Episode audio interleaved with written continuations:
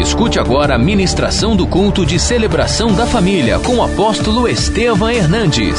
Celebração da família. Atos capítulo 16, versículo 16. Paulo, Silas, Timóteo e Lucas estavam pregando o evangelho em todos os lugares. E eles chegaram numa cidade chamada Filipos. Era uma cidade grega. E ali eles começaram a pregar o Evangelho. E encontraram-se com uma menina endemoniada, possuída por um espírito maligno. Capítulo 16, versículo 16. Aconteceu que, indo nós para o lugar de oração, nos saiu ao encontro uma jovem possessa de um espírito adivinhador, a qual adivinhando dava grande lucro aos seus senhores. Seguindo a Paulo e a nós, clamava dizendo: Esses homens são servos do Deus Altíssimo e vos anunciam o caminho da salvação. Isso se repetia por muitos dias. Então Paulo, já indignado, aquele espírito perturbador, Voltando-se, disse ao Espírito: Em nome de Jesus Cristo, eu te mando, retira-te dela. E ele, na mesma hora, saiu. Aí, vendo os senhores da menina que ela não conseguia mais adivinhar, acabou o negócio, acabou o lucro, mandaram colocar Paulo e Silas na prisão injustamente. Os colocaram na prisão. Agora, o que acontece? Versículo 19: Vendo seus senhores que se lhes fizera a esperança do lucro, agarrando em Paulo e Silas, os arrastaram para a praça, à presença das autoridades, e levando-os aos acusadores, os pretores, que era tipo uma, um conselho, disseram: Esses homens, sendo judeus, perturbam a nossa cidade, propagando costumes que não podemos receber nem praticar, porque somos romanos. E aí a multidão se levantou contra eles e mandaram prendê-los e açoitá-los com varas. E depois de lhes darem muitos açoites, os lançaram no cárcere, ordenando ao carcereiro que os guardasse com toda a segurança.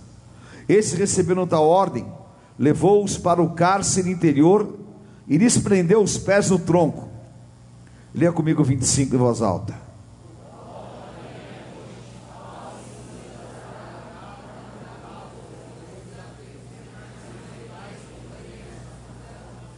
Que horas que eram?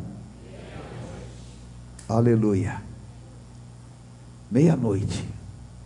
Sabe que horas que o anjo do Senhor livrou o povo do Egito? Quando veio o anjo da morte? Meia-noite.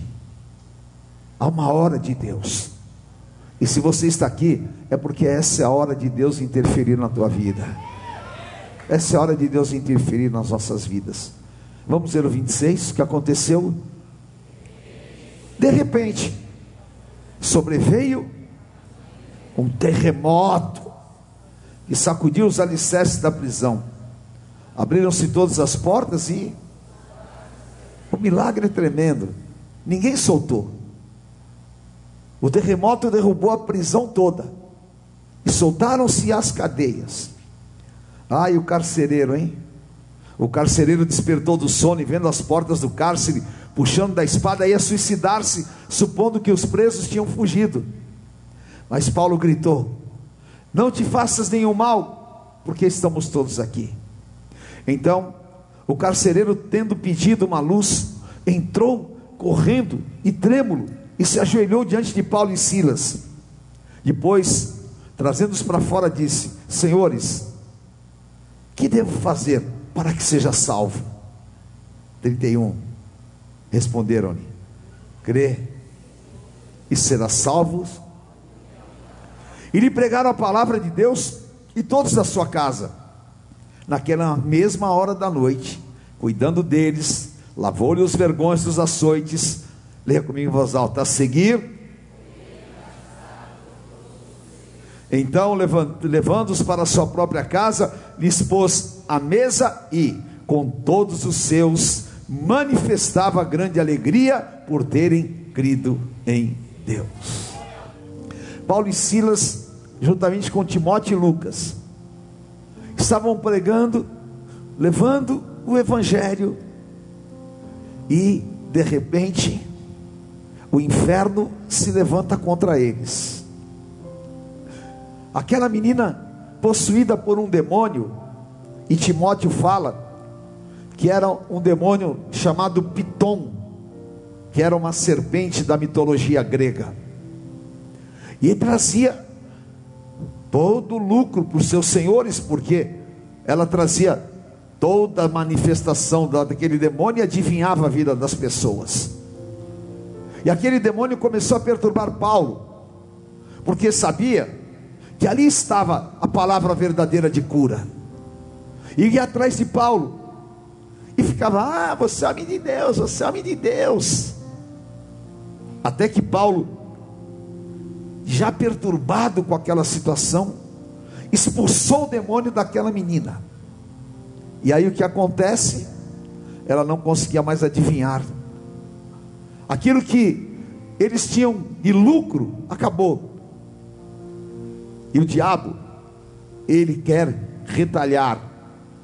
Por isso que a palavra de Deus fala que nós precisamos estar firmados em Cristo, em santificação, porque o diabo anda ao nosso derredor 24 horas por dia, buscando a quem possa tragar.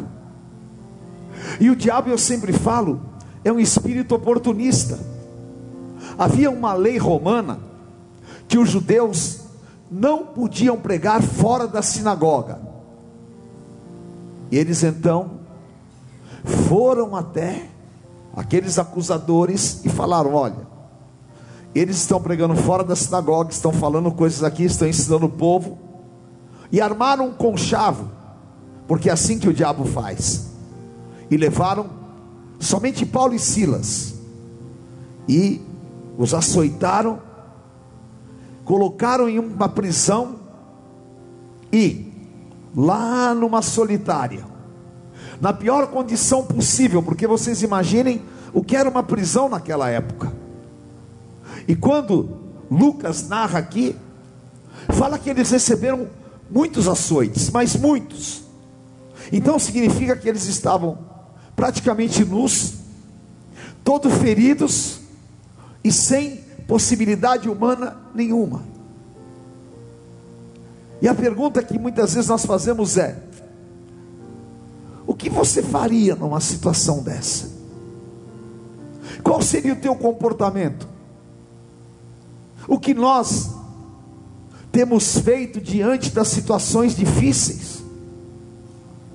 Porque ali havia uma intenção de Satanás. E qual era a intenção de Satanás? Era pará-los, era impedir que eles continuassem, era fazer com que eles ficassem de tal maneira assolados, que a obra que Deus tinha para realizar não acontecesse. E quantas vezes nós não percebemos, e quantas vezes nós deixamos passar coisas nas nossas vidas, e o inimigo está nos parando parando a tua vida espiritual. Não desenvolva o teu ministério, não seja um oficial na casa de Deus, não seja um pastor, não saia, não saia para pregar, porque o diabo, ele quer a tua vida estagnada, o diabo quer a tua vida paralisada, e muitas vezes, essa oposição é tão grande, que você mesmo começa a entrar nesse ciclo vicioso demoníaco e você não consegue saída para a tua vida. Como é que eu vou sair? Como é que um casamento de 14 anos pode ser restaurado? Ah, precisa da interferência de Deus, precisa de uma ação de Deus, e precisa de que eu também esteja posicionado na presença de Deus. O diabo odeia, odeia o fato de você estar aqui hoje, estar aqui hoje com as tuas mãos levantadas glorificando a Deus. Mas só que eu quero te dizer, 1 João 4,4: maior é o que está em nós do que aquele que está no mundo. Porque se o inimigo vier contra você por um caminho, ele vai sair por sete caminhos. Porque toda arma forjada, toda arma feita contra você não vai prosperar. Porque ainda que você possa imaginar, por que será que Deus permitiu esta guerra? E alguém poderia dizer: "Ah, Deus poderia ter livrado Paulo de outra maneira". Não julgue o que Deus tem que fazer, nem pense humanamente como Deus pensa, porque é impossível. Deus tem caminhos, Deus tem um caminho para você, Deus tem um caminho para mim. Se o caminho de Deus passa por uma luta, fique firme, porque o diabo não vai te parar. Fique firme, porque Satanás não vai colocar barreiras na tua caminhada. Ainda que você passe pela situação mais aflitiva, o intento de Satanás não vai se cumprir na tua vida, não vai se cumprir na tua família, porque Deus tem um plano superior, Deus tem um caminho, Deus tem uma porta aberta, e Deus tem, sobretudo, um propósito maior, e o propósito de Deus se cumpre quando eu realmente não paro. Não pare, não, continue, ore mais, jejue mais, busque mais a Deus, seja mais cheio do Espírito Santo, seja mais até fanático para o mundo. Mas quem é esse cara que ora? Quem é essa pessoa que vai na igreja? É um servo de Jesus Cristo, lavado e remido no sangue do Cordeiro. O que aconteceu? Aconteceu que ele recebeu a revelação de Jesus Cristo em sua vida, e ele é escolhido do Deus Todo-Poderoso. Você é escolhido do Deus Todo-Poderoso, e que o que ele tem? Diga, eu tenho autoridade. Fale, eu tenho meu nome escrito no livro da vida Fala, minha vida não termina em um cemitério. A minha vida não tem fim, porque eu vou para a eternidade com o Senhor Jesus Cristo. Nós somos privilegiados, porque nós encontramos a salvação no Senhor. E quando Paulo e Silas estavam naquela situação, era necessário que resistir, diga comigo, resistir Fala, não se entregar, mas crer na interferência do Deus Todo-Poderoso. Aleluia! Eu prefiro crer na interferência de Deus. Satanás é o espírito de oposição, e aonde humanamente não tem solução, porque se você entender, eles estavam em uma prisão aonde eles injustamente foram jogados, e era para morrer ali, e era para mofar ali, e era para eles serem massacrados, porque a crueldade contra o povo de Deus era terrível. Mas nada pode parar o ungido do Senhor. Aí eles sabiam que algo Deus ia fazer. Imagina Paulo cheio do Espírito Santo. O que ele iria fazer? Ele iria clamar por uma interferência divina. E seja qual for a situação que o inimigo possa ter colocado à tua vida, chame ao teu Deus, clame ao teu Deus, vá no altar do Senhor, não faça aquilo que o diabo quer. O diabo quer calar a tua boca, o diabo quer te entristecer, e o diabo quer que você julgue Deus por coisas materiais. Não faça isso em nome de Jesus. Porque tem muitas pessoas que saíram da igreja porque Deus não lhe deu a casa que ele queria. Tem muitas pessoas que duvidam de Deus porque foi demitido do emprego. Tem pessoas que ficam revoltadas com Deus porque eu estou sem dinheiro. E tem pessoas que julgam tudo, julgam a igreja, julgam tudo, porque tem que ser como Ele quer. Eu quero te dizer: a tua relação com Deus está sobre todas estas coisas, todas, ao ponto de Jó falar: Eu vim nu para este mundo, e eu vou voltar nu. Ora, por acaso eu vou deixar de crer em Deus porque algo que eu imaginava que fosse acontecer não aconteceu? Eu vou deixar de crer em Deus por qualquer situação humana? Está amarrado em nome de Jesus. Aconteça o que acontecer, venha o que vier, eu sei em quem tenho crido. Aleluia! A hora de Deus chega meia-noite. Ah, se fosse você. Ai, que fome. Meia-noite. Que frio desgraçado. Paulo e Silas. Eu te adoro, eu te louvo. Meia-noite. Diga comigo de repente. De repente porque os, os, que confiam no Senhor são como o monte de Sião que não se abalam, mas permanece para sempre. Deus não é homem para que minta, e nem filho do homem para que se arrependa. Deus não abandona os seus servos, Deus tem propósitos, Deus tem situações maiores, Ele virá em teu socorro. Aleluia! Clamou este aflito e o Senhor o ouviu. E a oração do justo muito pode contar os seus efeitos meia-noite,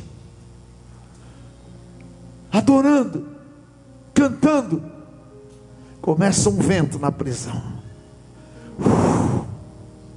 E quando Deus começa a trabalhar, o inferno começa a se revirar. Começa um vento, ninguém entende nada. Que vento é esse? Fora de hora. Não era fora de hora, era a hora de Deus. E o vento vai aumentando e aquele vento se transforma em um terremoto. Aquele terremoto era o sinal da ação sobrenatural de Deus. E Deus vai mandar um terremoto em todas as áreas da tua vida, porque esse terremoto significa Deus agindo, Deus fazendo, significa Ageu capítulo 2. Eu farei abalar os céus e a terra. Eu vou fazer uma obra sobrenatural. Eu vou interferir, e não é na tua hora, e não é na hora que você quer, e não é do jeito que você quer, mas é na hora de Deus, e a hora dele é perfeita. Eu só tenho uma certeza: Deus vai interferir com um sinal poderoso.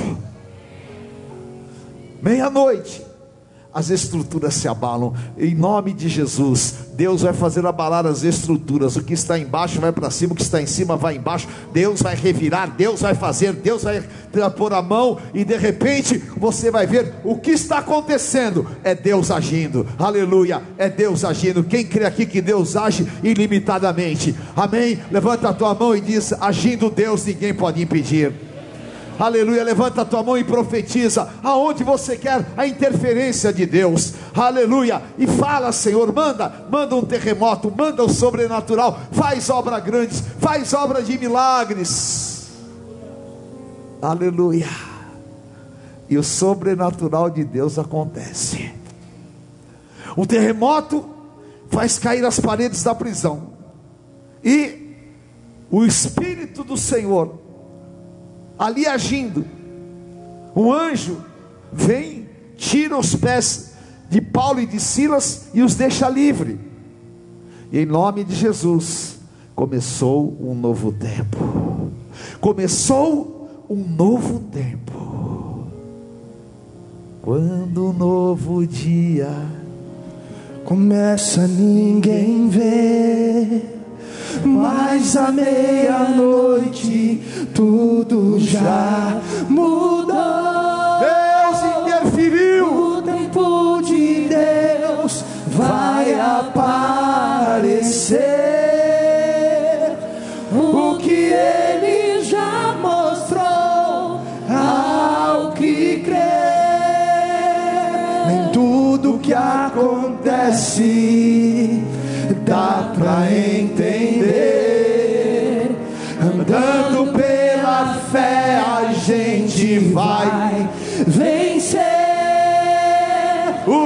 Quero que mais quero mais é me encher do teu poder.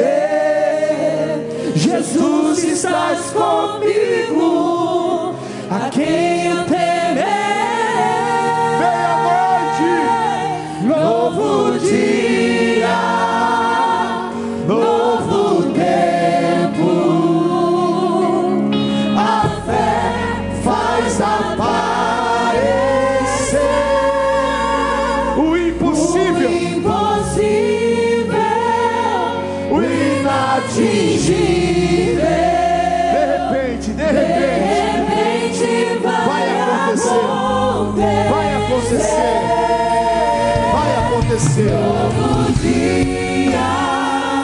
acontecer. Pega o teu marido, pega as pessoas que estão ao teu lado, ore com ele e fala: vai acontecer, vai acontecer. Aleluia. O impossível, Novo dia, novo tempo.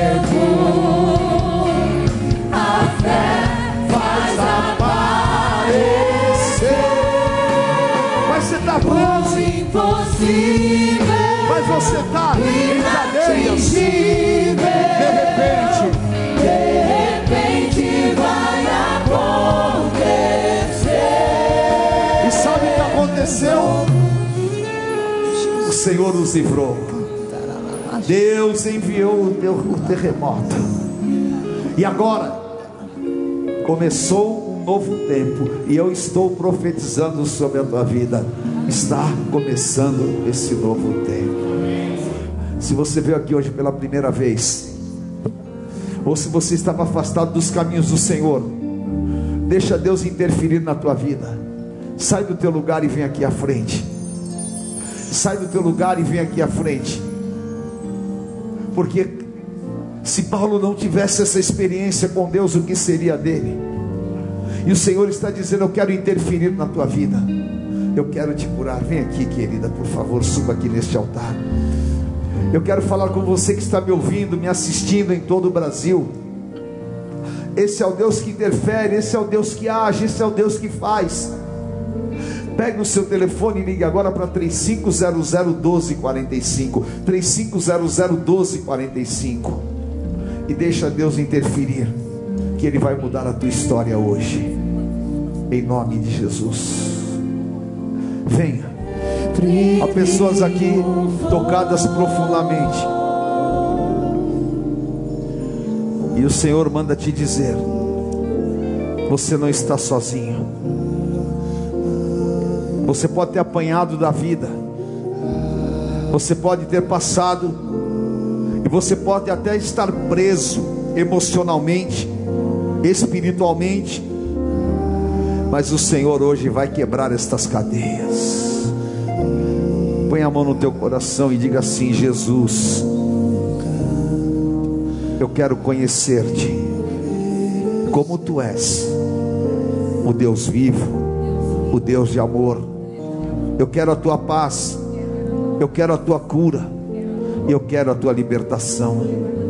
E nesta noite, eu derramo a minha vida no teu altar, e eu te peço, me transforma, me cura, me liberta, desfaça hoje todos os planos demoníacos, tira o peso dos meus ombros, me liberta, Senhor, lava-me com teu sangue, perdoa os meus pecados, interfira na minha vida.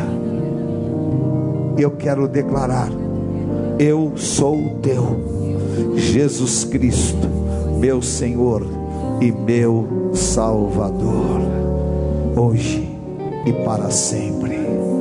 Levante a tua mão, vamos orar por eles. Aleluia. Senhor Jesus, eu ponho a tua bênção sobre os teus filhos. Eu peço a tua bênção sobre a tua filhinha. Tira, Senhor, ó Deus, o choro. Tira das prisões. Faz obra de milagres. Eu entrego e ponho a tua vida no altar do Senhor. E hoje seja o dia da tua interferência. Hoje seja o dia da reversão. Nós nos consagramos em nome de Jesus. Amém. Aleluia. Amém, queridos. Deus abençoe.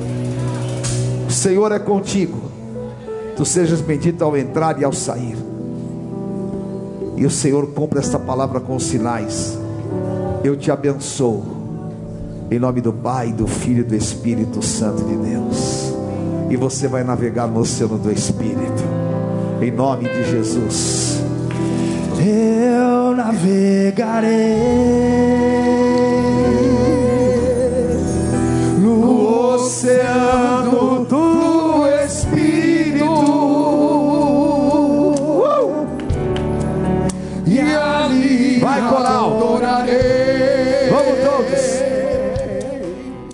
Conheça hoje mesmo uma igreja renascer em Cristo. Ligue na nossa central de informações 4003-0512 ou acesse renasceremcristo.com.br. Igreja Renascer em Cristo, uma igreja de milagres.